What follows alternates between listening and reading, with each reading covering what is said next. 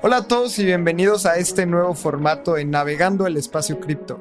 Y tú que nos escuchas en Spotify o en alguna plataforma de podcast, queremos invitarte a que nos veas todos los lunes a las 7 de la noche en Navegando el Espacio Cripto, un live que hacemos en YouTube y en Twitch, en donde repasamos las noticias cada semana. Y también, si nos estás escuchando en Spotify, lo estamos haciendo de una manera para que tú también te puedas informar de las noticias y tengas dos episodios a la semana de Espacio Cripto. Así que con esto empezamos el Navegando el Espacio Cripto. Hey, ¿qué onda? Bienvenida, bienvenido a otro Navegando el Espacio Cripto más. Y este es el número 52 de Navegandos. Y esto ya es un año a partir de que empezamos a darte las noticias de una manera resumida para que tú no tengas que hacerla. Aquí hablamos sobre Web3 y cripto para que tengas las noticias actualizadas día con día. Abraham, ¿cómo estás? Lalo, muy bien. Esta semana muchas noticias súper interesantes. Estoy muy emocionado por... Vamos a hablar de que Coinbase lanzó su propio Layer 2 que se llama Base, que es una de las noticias más bullish que ha habido en el año. También Spotify lanza una herramienta implementando Web3 para hacer eh, token gating a diferentes partes de Spotify. Chainalysis publica su reporte de crimen de 2023. Eh, el SEC contra UST otra vez. Y muchas cosas más que vamos a hablar el día de hoy. Así que, pues como ves, empezamos de una vez eh, platicando sobre los precios los precios que estamos viendo esta semana en, Web3 y empecemos hablando sobre Bitcoin. Bitcoin, hoy estamos a 24 de febrero a las 9 y cuarto de la mañana. Como se están dando cuenta, el navegando sale el lunes, hoy salió el lunes. Y esta va a ser la nueva dinámica a partir de hoy porque nos acomoda mejor y mejor desde el lunes tener las noticias súper fresquecitas en tu, en tu feed de Spotify. Entonces, Bitcoin en este momento, quién sabe por qué no se ve aquí en esta, en esta pantalla, pero bueno, Bitcoin está en 23.795 dólares y en los últimos 7 días, pues no hizo nada. Subió 0.1%. En las últimas 24 horas ha bajado 0.9%, pero pues muy lateral, Lalo. Estamos en esta etapa de los mercados súper laterales. Sí, estoy de acuerdo. Y es que en la semana también tuvimos. Llegamos hasta los 25 hace tres días, pero como decías, Abraham, a siete días no pasó nada. Entonces, esa gente que está tranquila holdeando Bitcoin y no viendo el precio diario, para ellos no fue una semana ajetreada. Para la gente que tradeamos más seguido, ha sido bien interesante ver cómo Bitcoin no ha podido subir arriba de los 25 mil. Siempre que intenta tocar ahí, eh, el precio baja. Entonces veamos qué ocurre. Creo que ese es un nivel súper importante para todo el ecosistema cripto. Si Bitcoin puede subir a 25, podemos ver ahí otro rally. Eh, hay demasiado open interest en el mercado de derivados en ese precio. Así que yo creo que es como un villano de un videojuego de esos 25 mil para el precio de Bitcoin, pero como dices, Abraham, en la semana no ha pasado nada, si tú estás tranquilo holdeando, no compras, vendes, ha sido una semana muy flat. Sí, y ahora vamos a ver el precio de Ether. Quiero, ya vamos a pasar por estos precios súper rápido porque a nadie le importan. Solo es una referencia y pues por eso los decimos, pero lo más importante es hablar de las noticias que, que tenemos. Y hoy Ether está en 1.636 dólares. Y en una semana ha bajado 0.6%. En 14 días ha subido 5.8%. Eh, pues de nuevo, seguimos en esta lateralidad clásica de un mercado, de un bear market. ¿Cómo ves, Lalo? Sí, muy lateral todo. Creo que se consolida bien entre los 1600. Yo creo que mientras Ethereum esté arriba de los 1400, siempre va a ser un gran día. Así que veamos qué ocurre en los siguientes días. Venga. Y por último, el último indicador de precio es la capitalización de mercado de la industria. En este momento, vamos a ver, la capitalización está en mil, o sea, un trillón ciento treinta y siete mil novecientos dieciocho trillones en términos americanos.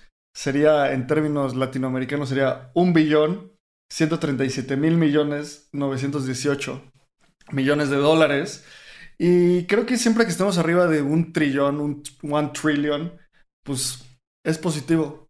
Eh, nada más recordando cuáles fueron los niveles máximos. El máximo de capitalización de mercado llegó a casi a tocar los 3 trillones el 7 de noviembre, por ahí de noviembre del 2021. Lalo, cuando estamos en esta fecha, ¿te imaginábamos que ese era el inicio del bear market? no, la euforia era total. Era el momento en el que Elon Musk decía que iba a llevar a Doge a un dólar.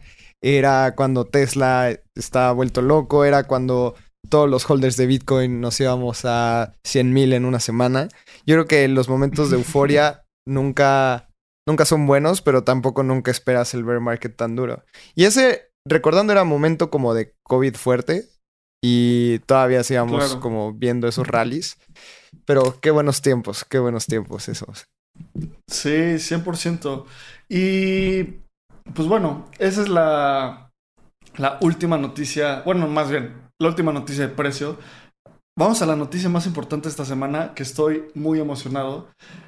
Y es que Coinbase introduce Base. Lalo, cuéntanos qué es Base. Y tengo mucho que decir, pero quiero que tú empieces platicando esto. Estoy muy emocionado porque Coinbase ha lanzado una red de pruebas de su propia Layer 2. Esto es importante porque todavía no está en Mainnet, pero ya anunció Base que está buscando atraer nuevos usuarios cripto y es un fork de Optimism y eso es importante y no está limitada a Ethereum, sino tiene acceso seguro y sencillo a otras Layer 2 y a otros ecosistemas blockchain. Y esto es una red descentralizada, eh, como mencioné en Optimism, no es un token, entonces esto es dentro del ecosistema de Ethereum y eso es súper positivo para todas las personas porque creo que el camino y lo que habían hecho otros exchanges era vamos a lanzar mi token y mi blockchain y no, esto es open source y ahora Coinbase es el segundo mayor colaborador en el ecosistema de Optimism y esto es una gran alianza entre Optimism y Coinbase para seguir construyendo dentro del ecosistema L2 en Ethereum. Y es una gran decisión, en mi opinión, el haber hecho una colaboración con un equipo tan sólido como Optimism en la blockchain con más uso, que es Ethereum, y no lanzar una blockchain alternativa ahí vacía más. Sí, a ver, creo que quiero entrar en muchísimo detalle sobre esta noticia. ¿Por qué? Porque creo que es de las noticias más importantes que hay en la industria y probablemente sea del top 10 noticias o algo así más importantes que yo he visto mientras estoy en cripto. Y, te voy a contar por qué. Me encanta esto que estoy mostrando ahorita en la pantalla, que es un Twitter de... Es un Twitter, ya parezco abuelo, perdón. es un tweet de Anthony Sassano que dice, construido por Coinbase, powered por Optimism, o sea, utilizando la infraestructura de Optimism, secured by Ethereum, o sea que la seguridad es otorgada por Ethereum y dice, este es el güey como la, medida de gas, pero este es el camino. Y te voy a contar por qué estoy tan, tan bullish en esto. Y es que, a ver, ¿qué es Optimism y qué es el OP Stack? Empecemos por ahí. El OP Stack el OP Stack es la infraestructura y el protocolo y más bien los estándares que el, ecosistema de Optimism tiene para lanzar una capa 2. El OP Stack es para una capa 2 como un ERC es para Ethereum. Y, un, y haciendo un ejemplo más detallado, el OP Stack es a las capas 2 como un ERC20 es para tokens fungibles o como un RC721 es para NFTs. Entonces es un estándar que cualquier persona puede utilizar, es de código abierto, cualquier eh, empresa puede utilizar para correr y crear sus capas 2. Coinbase en el anuncio, eh, justo escuché, he leído mucho contenido al respecto, ha hablado que ya había analizado tres veces lanzar su propia cadena. Una vez en 2018, otra vez en 2021. Y justo hace unos meses, Brian Armstrong, el CEO de Coinbase, que es una, creo que es una persona admirable, una de esas personas que me hacen querer seguir estar en esta industria y que siempre voy a continuar cuestionando porque, pues, aquí confiamos en el código, no en las personas, dijo que en el momento en el que la tecnología estuviera lista, iban a sacar su, su, cadena. Y hoy saquen su cadena sobre Optimism. Y sobre Optimism eh, va a ser una capa 2 como en tu MetaMask cuando le picas y puedes picar Arbitrum, Optimism, vas a poder obtener la Layer 2 de Base. ¿Por qué estoy tan bullish en esto? Porque valida mucho la tesis que siempre hablo, que las empresas financieras de un futuro solo van a ser interfaces del usuario para interactuar con DeFi. Y justo el jueves o el miércoles puse un tweet algo similar a eso, y el jueves anuncian eso. ¿Y por qué Coinbase lanzaría una Layer 2? Hay mucha gente que está opinando como, pues chance no sirve para nada, para qué la necesitamos, otro Layer 2, y es muy simple. Coinbase no va a sacar su Layer 1, no está sacando un alternative Layer 1, o sea, no está sacando su propio blockchain, se está montando a la infraestructura de Ethereum. El token con el cual vas a pagar gas en la capa 2 de Base va a ser Ether. No va a ser Base, no va a ser otra cosa, va a ser Ether. O sea, está muy alineado a los valores de Web3. Y otra cosa es que Coinbase tiene más de 100 millones de usuarios registrados.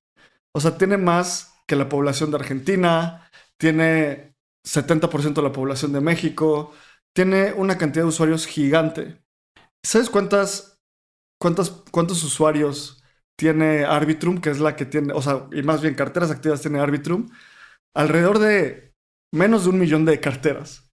Entonces, con que el 1% de los usuarios de Coinbase empiecen a utilizar estos servicios, van a tener más impacto de lo que la capa 2 con mayor adopción tiene hoy. Y además, lo están desarrollando de una forma completamente abierta, permissionless, descentralizada. Y valida mucho esta tesis que yo he tenido también que publiqué en el newsletter hace un par de meses, que, era, que es la resortera de la descentralización. Empiezas con mucha centralización en un planeta y luego construyes esta resortera para sacar al proyecto y lograr que se descentralice. Tengo mucho más que hablar, Lalo, pero quiero que tú me digas cómo lo ves, qué opinas. No, a mí me encanta el hecho de que también Base haya sido lanzado en Optimism. Uno, por la visión que tiene Optimism. Y es importante mencionar esto, o sea, es sobre el Upstack de Optimism.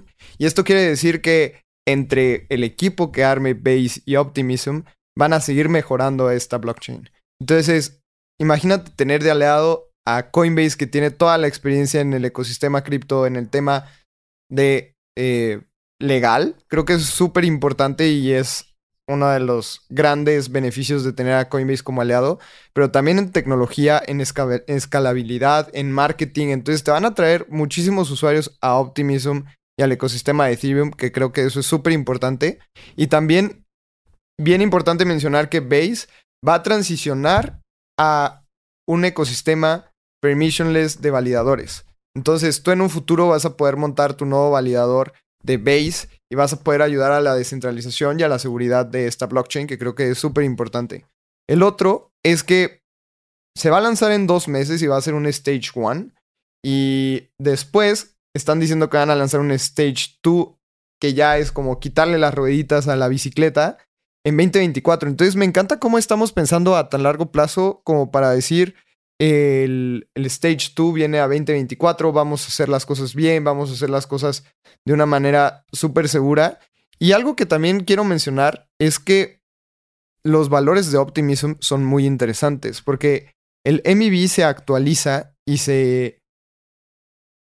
El, el MIB tiene este poder en Optimism de fondear bienes públicos. Y la mentalidad de Optimism y de la DAO de Optimism es fondear bienes públicos dentro de la blockchain. Y justamente una parte del Ether que se utilice dentro de la blockchain de Base va a ir al fondeo de bienes públicos dentro del ecosistema de Optimism. Y eso me encanta porque es descentralización, haces crecer la blockchain, haces crecer el ecosistema y no es un modo de revenue para Optimism per se. Entonces yo creo que eso es súper importante el tema de, de, fondeo de bienes públicos dentro del ecosistema de Optimism que se va a beneficiar gracias a Base. 100% de acuerdo. Y creo que algo que también quiero agregar además es que Brian Armstrong publicó este artículo que estoy mostrando que se llama El plan secreto de Coinbase en 2016 y ve la visión de esta persona. El paso uno es conectarte a los protocolos, o sea, construir Ethereum, construir Bitcoin y asegurar que la gente tenga acceso a dos. El paso dos es construir la infraestructura, construir exchanges, construir custodios, construir todas estas empresas. El paso tres es interfaces de los usuarios. Entonces, que el usuario controle su, wallet, pero que tenga una interfaz con redes descentralizadas. Y el paso 4 es la descentralización de aplicaciones. Este es el paso 3 para Coinbase.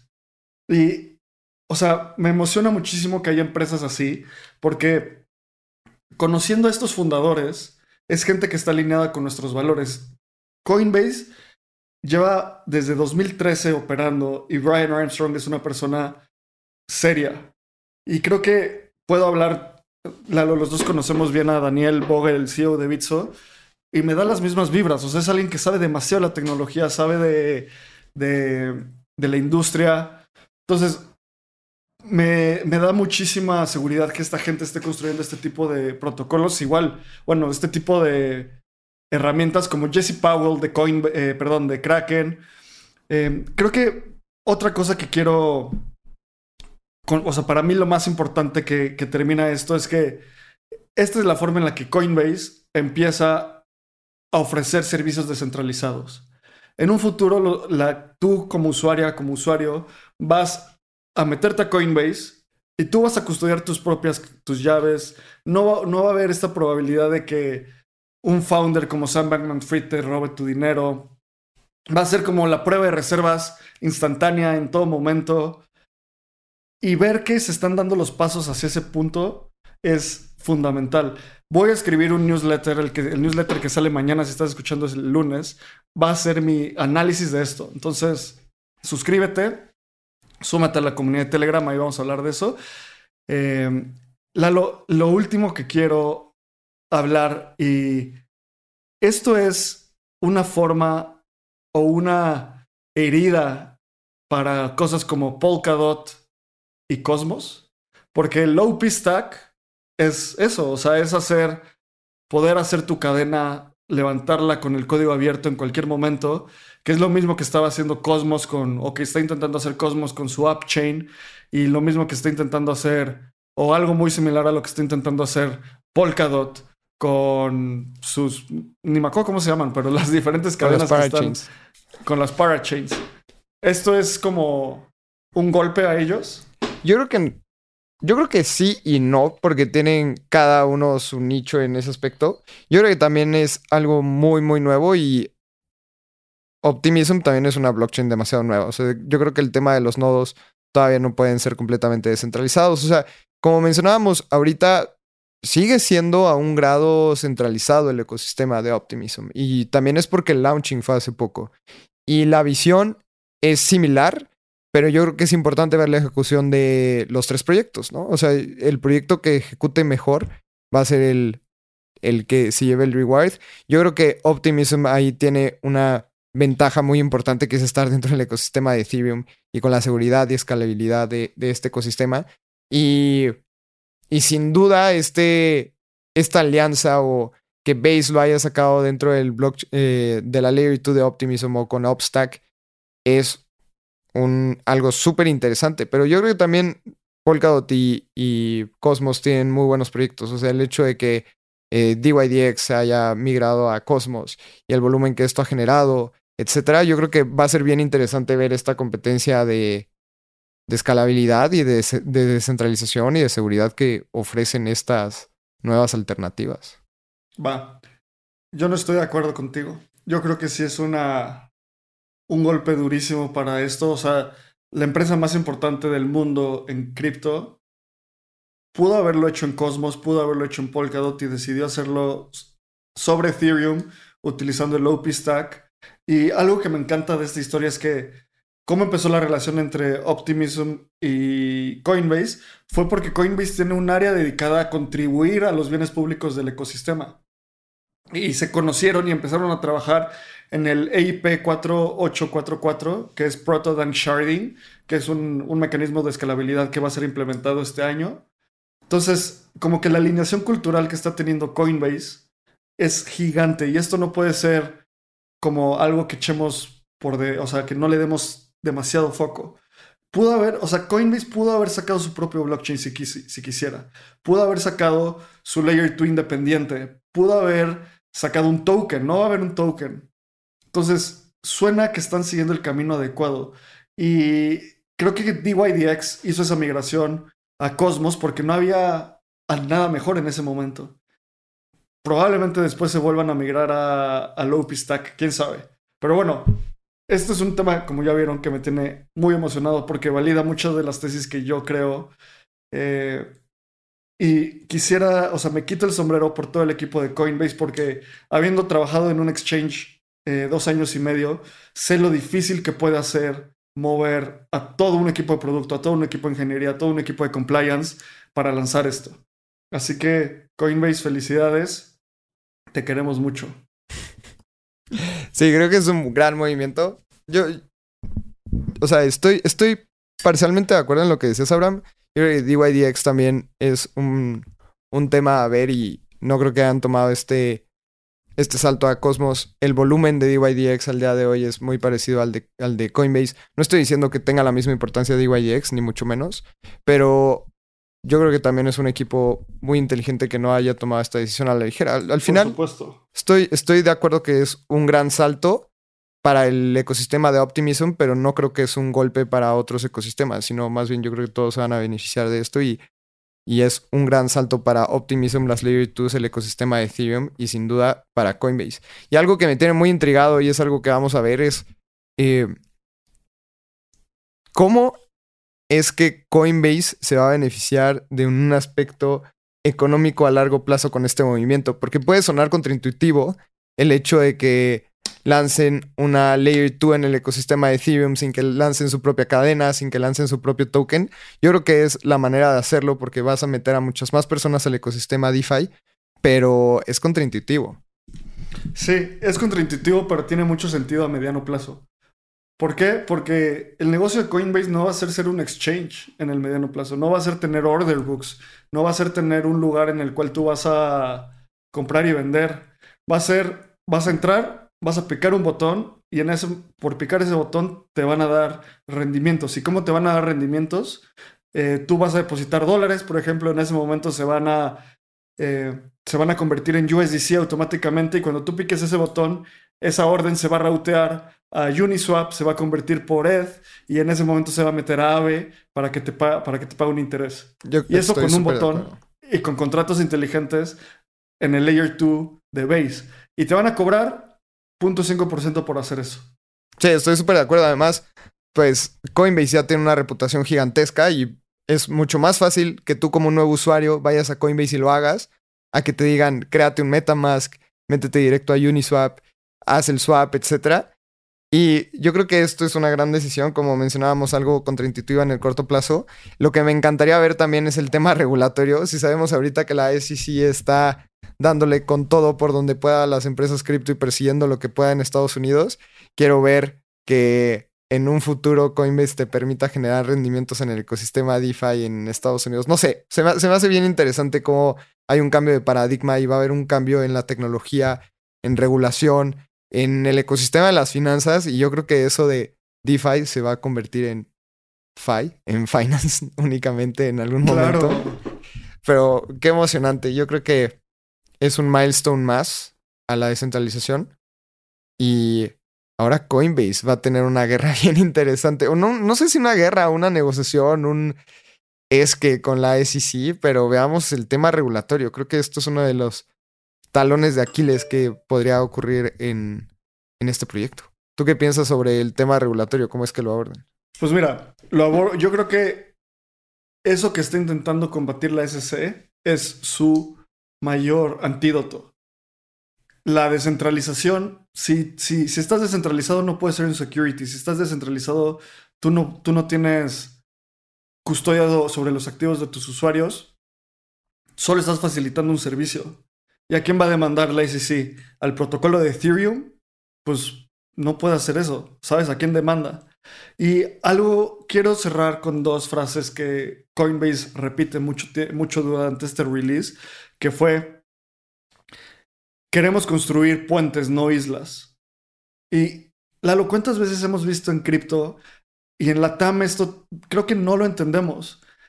Las empresas cripto en la TAM están construyendo islas, no puentes. Y no lo entienden. Tienen que entender que estamos en un ecosistema global, en un archipiélago infinito, eh, donde están conectando y estamos intentando hacer puentes. No son la, última coca del desierto porque van a quebrar si, si, si siguen así. Y otra cosa que quiero decir también es, me encanta esta frase que usa Coinbase todo el tiempo que es on-chain es el próximo online. Mm. Y pues sí, este es, el, este es el paso hacia allá. Y creo que vamos a buscar traer a alguien de Coinbase. Si conocen a alguien, porfa, échenos la mano para contactar con ellos porque queremos grabar un episodio para que nos cuenten.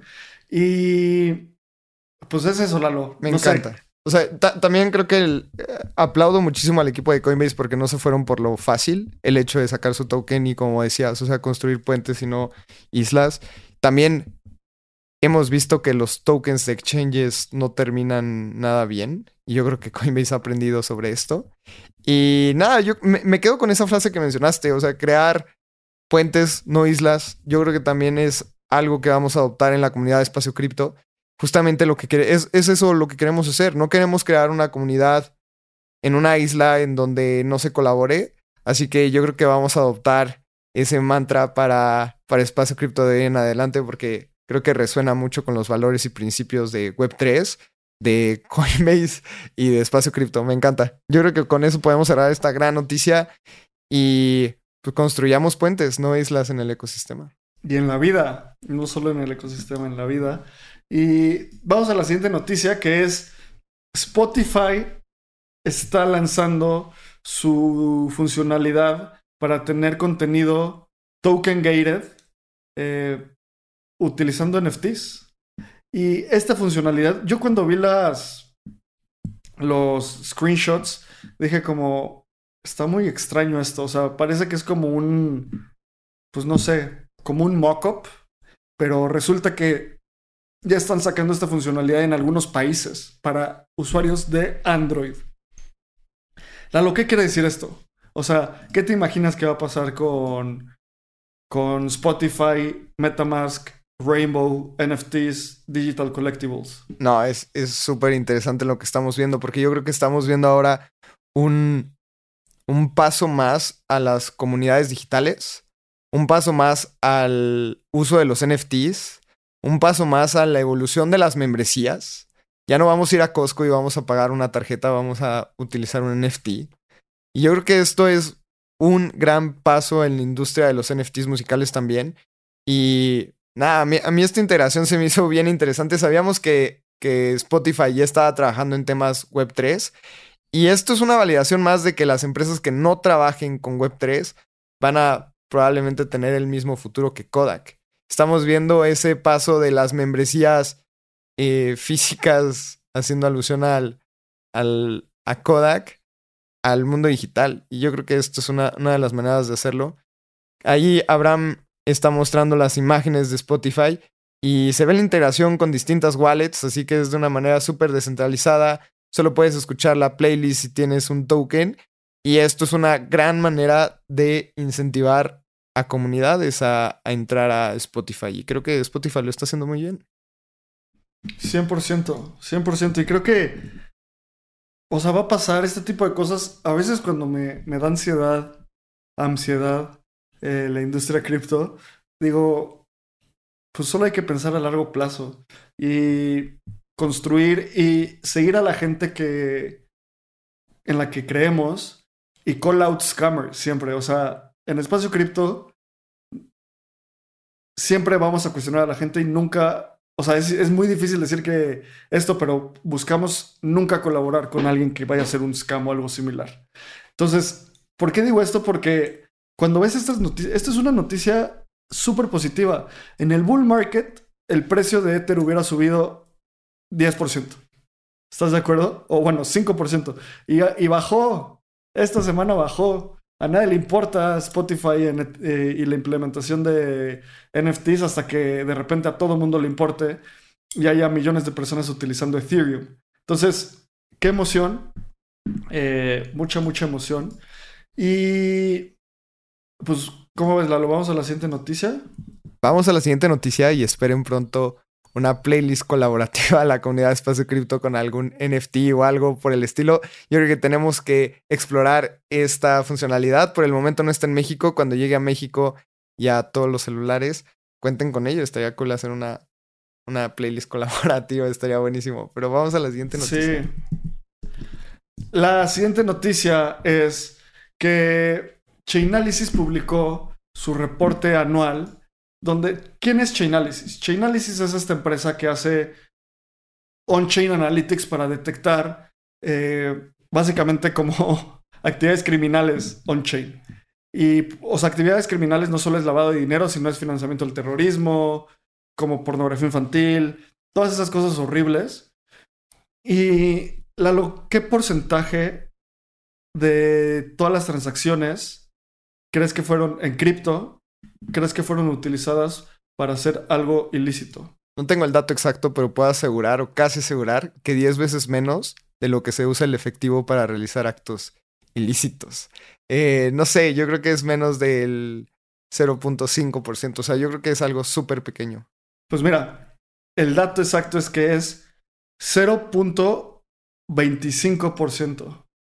O sea, un poco más, bueno, cinco veces lo que tú dijiste, Ah, no, la mitad de lo que tú dijiste, tú dijiste 0.5%. Eh, la mitad de lo que tú habías dicho, 0.24%. O sea, es nada. menos del 1% de las transacciones fueron utilizadas para hacer algo ilegal en cripto. ¿Y lo sabes por qué podemos hacer esto? O sea, ¿cómo sabemos esto?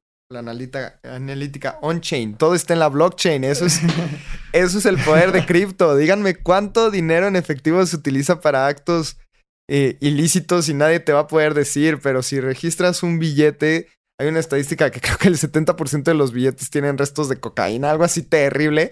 Eso nunca se va a poder saber cuánto es que el efectivo se utiliza para actos ilícitos. De cripto sabemos todo.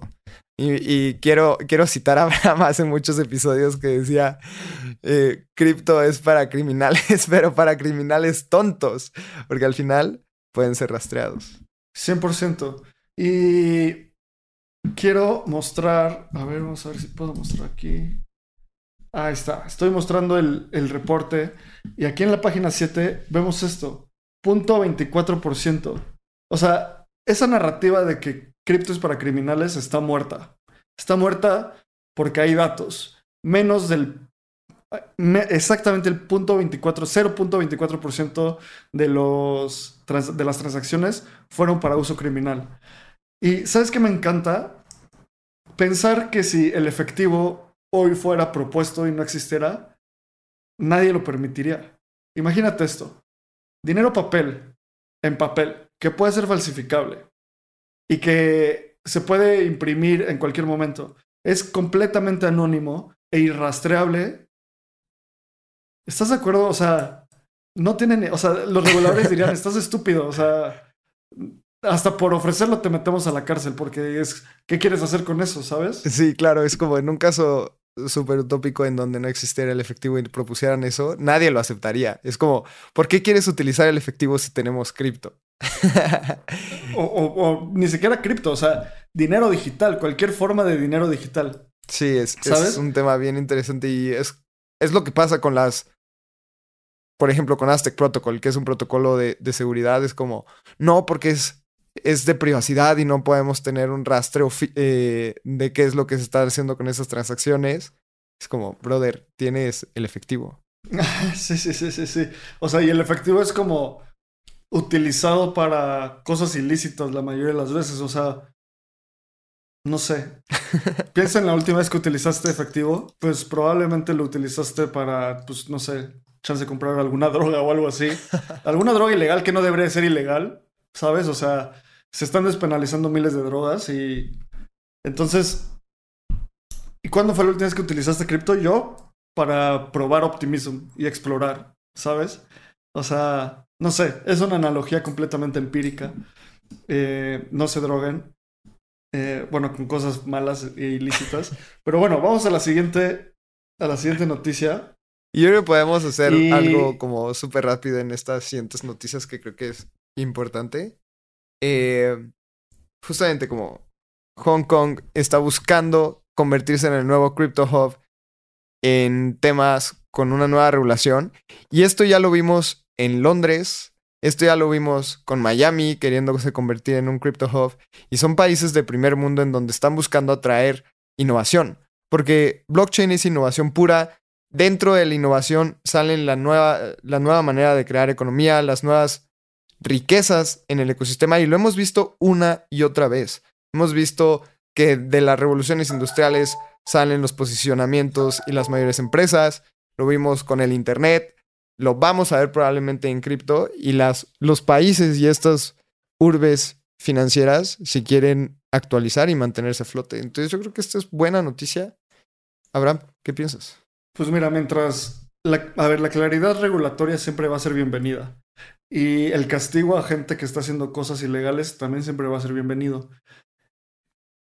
Creo que el approach que está teniendo, el abordaje que está teniendo Hong Kong eh, algunas de las cosas que, quieren hacer es como incentivar y tener, poner claridad regulatoria.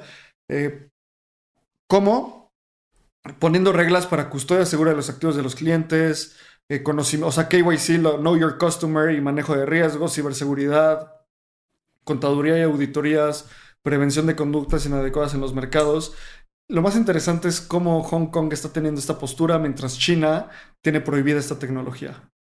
Entonces, o sea, son diferentes abordajes y justo también me acuerdo que esta semana vi un video de Charlie Munger, eh, el, socio de Warren Buffett en Berkshire Hathaway, uno de los, un billonario de los, del value investing, o sea, un boomer billonario, y decía como, los Estados Unidos deberían de hacer como China, prohibir las criptomonedas. Y cuando alguien le preguntan, esto da risa, le preguntan como, oye, ¿y qué opinas de la gente que tiene una opinión contraria a ti? O sea, yo pensaría que diría como, bueno, pues tienen algunos puntos, puede que sí tengan razón, y dice, todos son unos idiotas, no tienen, no saben lo que están haciendo, yo soy el que tengo razón, y es como, es como ese meme de, ok, grandpa, vamos a llevarte a tu, a, a, dormir, porque no es algo de edad, es algo de una postura completamente cerrada y una postura completamente viciada. Así que bueno, Hong Kong está teniendo este otro abordaje.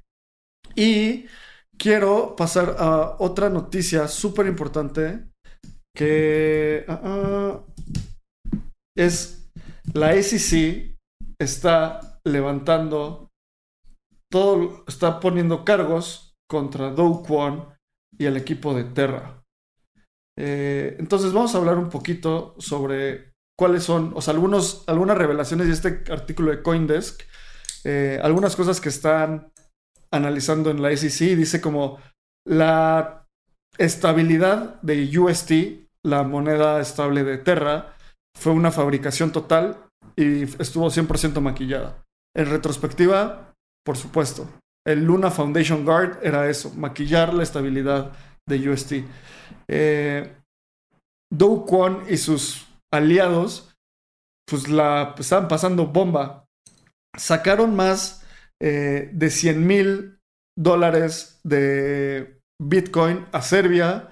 Estuvieron sacando más de 100 millones de dólares a un banco suizo en junio de 2022. O se hicieron un fraude multimillonario estas personas de Terra. Eh, todo el Chai deal era, estaba maquillado. ¿Y qué era Chai? Era, ¿te acuerdas que cuando salió Terra, mucha gente decía como, es que en Corea lo están usando un buen para, no sé qué, para algo. Se está usando, hay adopción de retail, eso lo valida. Y era, eso es el chai deal. Y resulta que obviamente no era, bueno, no obviamente, pero es peor, no era verdad. Levantaron unos servidores para maquillar estas transacciones. Eh, y pues que la regulación en los Estados Unidos sí importa. y algo importante que algo importante que creo es lo más riesgoso de todo esto es que están, están abordando que, Terra es un security porque era una, podías, la forma de mantener el PEG con UST era grapear, o sea, como almacenar Terra y como soportar el valor. Y ese presente podría decir que cualquier grabbed token es un security. Y creo que esto es de nuevo Gary Gensler así como intentando escabullirse por como esas grietillas regulatorias. Pero bueno, esa es la noticia. Vamos a ver cómo sigue evolucionando. Yo esta semana estoy muy bullish por lo de Coinbase, así que este, este tipo de cosas creo que en el largo plazo no van a importar porque la tecnología, resolver problemas técnicos se mueve mucho más rápido y tiene mucho más impacto que resolver problemas políticos. Y esto es un problema político. Muy de acuerdo. Lección del día, las monedas estables algorítmicas no funcionan y también tengan muchísimo cuidado en dónde tienen sus stablecoins. Para mí eso esa es la lección de Terra. 100%. Bueno, yo diría las monedas estables algorítmicas no colateralizadas, porque DAI es medio que algorítmica y está colateralizada. Ok, sí, eso estoy de acuerdo. Va, la siguiente noticia. Y es que Aave y Maker se salen de Paxos, de los stablecoins de Paxos. Y creo que está habiendo, como dicen ellos, un tricky situation, o sea, una situación medio rara. Y estos protocolos van a dejar de aceptar las stablecoins de Paxos. Creo que esto es un resultado del, de la demanda del SEC contra BUSD, que BUSD era, era, era el, el, stablecoin de Binance y que estaba eh, provisto por Paxos. ¿Cómo ves, Lalo? Yo creo que es un movimiento natural. Creo que no quieres tocar nada que la SEC esté persiguiendo. Y quieren mantener también un protocolo, como mencionábamos, al final no te quieres meter con la SEC. Lo más lejos que te quieras estar en tema regulatorio más en estos momentos en Estados Unidos. Y ahora yo creo que también es un movimiento para, para AVE para salir con fuerza con su moneda estable, con YHO o Go, como se pronuncie, y se empiezan a posicionar mejor. Yo creo que también no te quieres meter en, en este tema de Paxos que si va a entrar en demanda, la SEC lo va a demandar o no. Se ha escuchado muchísimo este rumor.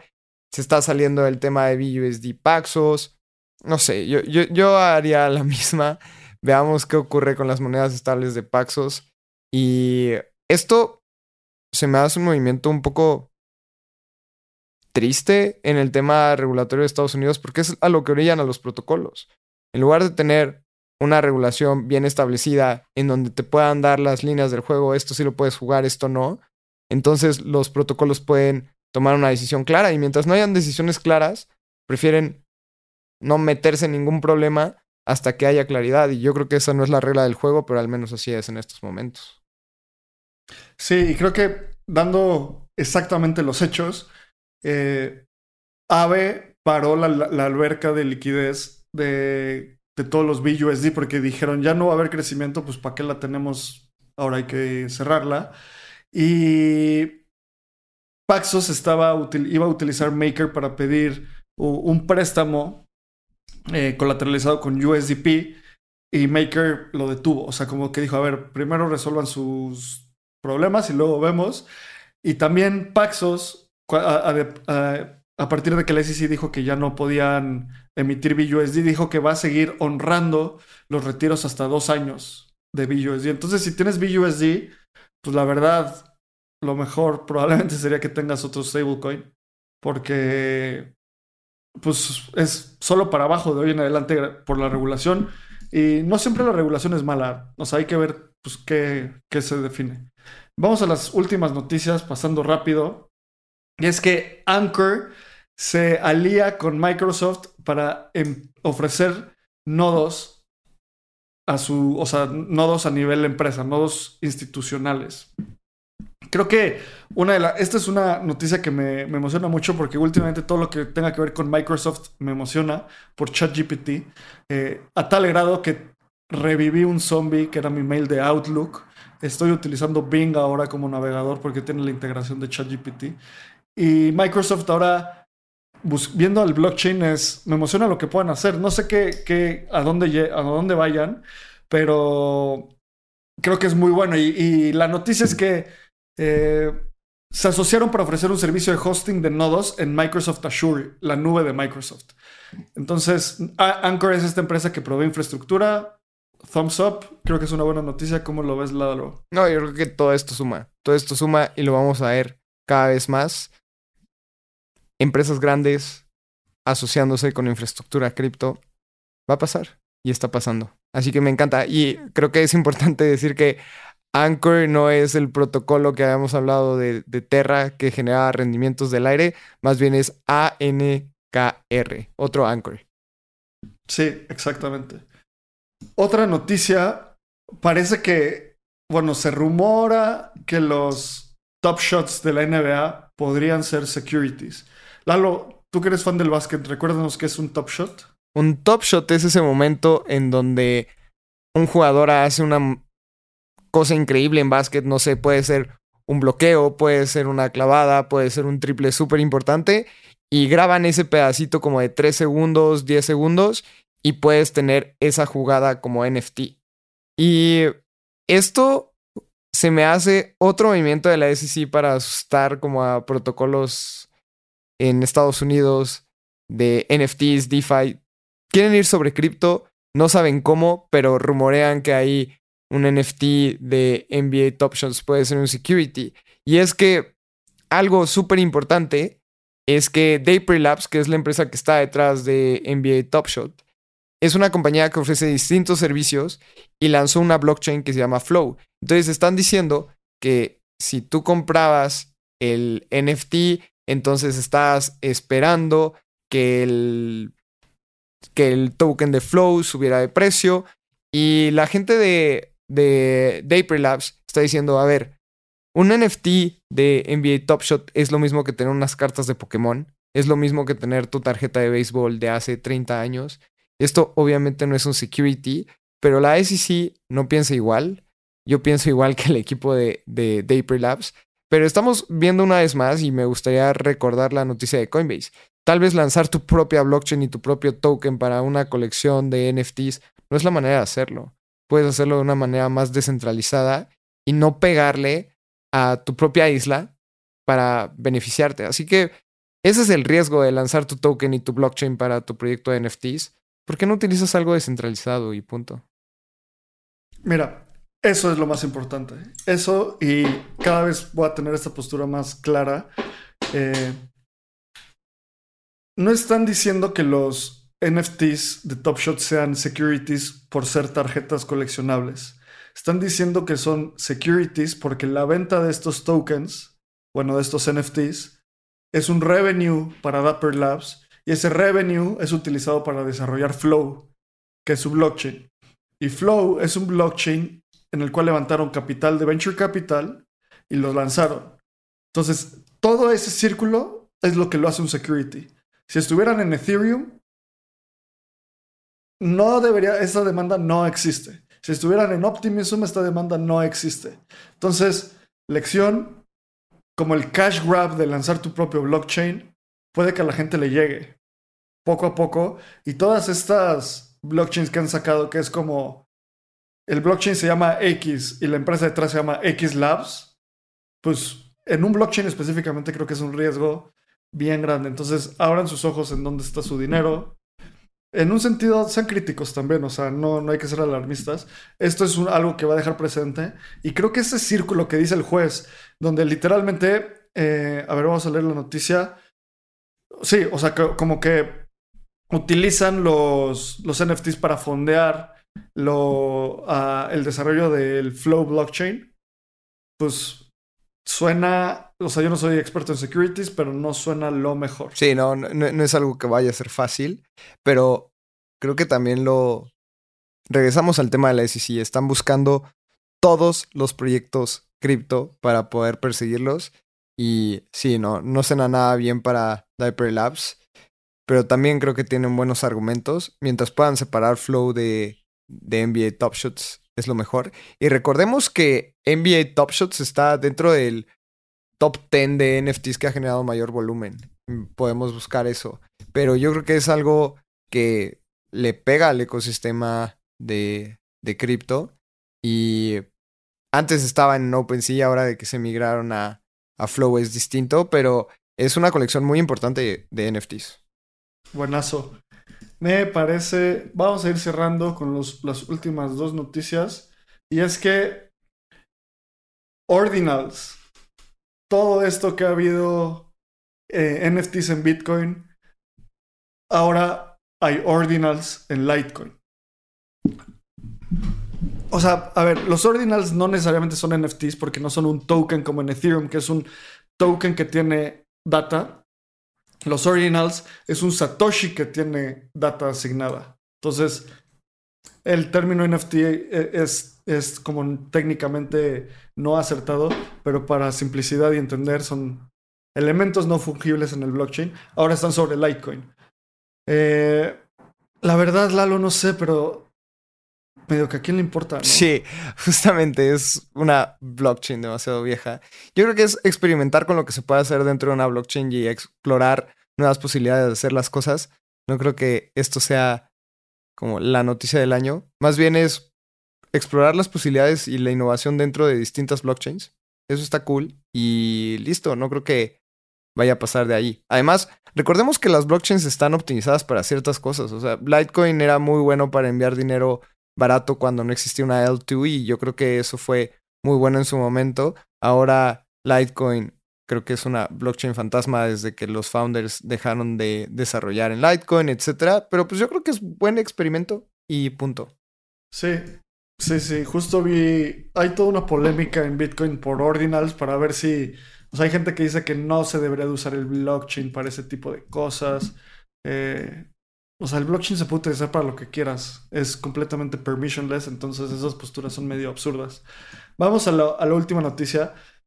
Esta me encanta, porque es una ejecución de, como el composability de, de, de, DeFi, o sea, la composibilidad, no sé, cómo, cómo puedes conectar las diferentes tuberías y es que ahora ya puedes comprar NFTs en Uniswap, en el marketplace de Uniswap, que hace unos meses dijimos que compraron Genie, que era este marketplace de NFTs, este agregador de NFTs. Ahora está sobre Uniswap. Cuando hicieron el rebranding me encantó que dijeron como vamos a meter el genio de nuevo a la lámpara. Eh, o sea, como cosas muy divertidas. Y ahora vas a poder comprar con, en, con cualquier ERC20, o sea, con cualquier token fungible de, en Ethereum vas a poder comprar NFTs. Vas a poder usar Uni, eh, Ether, Aave, Maker, el que quieras. Y eso es un double hop. Va a ser así de simple. Vas a cambiar de, no sé, digamos, de Uni a Ether y de Ether al NFT. O de Uni a USDC y de USDC al NFT. O sea, este tipo de cosas me emocionan porque son como agregarle un poquito de infraestructura al ecosistema que va a agregar mucho valor en el mediano plazo. Estoy súper de acuerdo. Creo que es un muy buen feature y al final, como decíamos, esto va a dejar de ser como DeFi, hacer FI y hacer lo normal. Y es como que la unificación de distintas monedas para un mismo servicio se me hace lo más inteligente y va a pasar, va a pasar al rato y no únicamente vas a poder comprar NFTs con Ether, sino con cualquier moneda que quieras. Y como decías, Abraham, va a ser un double hop, va, va a ser el exchange y después vas a poder comprar el, NFT de manera automática. Entonces es como este concepto de, de composable Legos, en donde pones una innovación sobre otra y sobre otra y sobre otra y vas a hacer las cosas mucho más sencillas. Me encanta. Eh, pues llegamos al, cierre de este navegando. Gracias por escucharlo el lunes, creo que esto nos va a ayudar. Eh, así empieza la semana con las noticias bien frescas sobre Web3. Nosotros las consolidamos para que tú no tengas que hacerlo. Recuerda sumarte a la comunidad en Telegram. Eh, súmate en t.me diagonal espacio cripto o ve a nuestro Twitter arroba espacio cripto y ahí están todos los links. A mí me puedes seguir como arroba abramcr en Twitter, a Lalo como Lalo Cripto que su, su último side hustle es ser flipper de NFTs. Así que si quieren seguir tips de eso, denle follow. Eh, sigan Espacio Cripto en Twitter. Nos vemos en la siguiente y muchas gracias por escucharnos.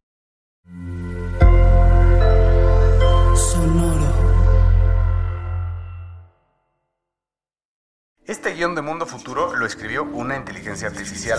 Imagina un mundo donde la tecnología se convierte en una extensión natural de nuestras vidas. Donde cada experiencia se eleva a niveles inimaginables de simplicidad. Un mundo donde los límites se desdibujan y las ideas se hacen realidad con un solo toque. El mundo cambiará más en los próximos 10 años que en los últimos 100. Yo soy Jorge Alor. Yo Mario Valle. Y yo Jaime Limón. No te pierdas Mundo Futuro, el principio del fin. Disponible en cualquier plataforma de podcast. Mundo Futuro, Mundo Futuro. Hello, it is Ryan, and we could all use an extra bright spot in our day, couldn't we? Just to make up for things like sitting in traffic, doing the dishes, counting your steps, you know, all the mundane stuff. That is why I'm such a big fan of Chumba Casino. Chumba Casino has all your favorite social casino style games that you can play for free anytime, anywhere with daily bonuses. That should brighten your day a little. Actually, a lot. So sign up now at chumbacasino.com. That's chumbacasino.com. No purchase necessary. Group. Void were prohibited by law. See terms and conditions. 18 plus.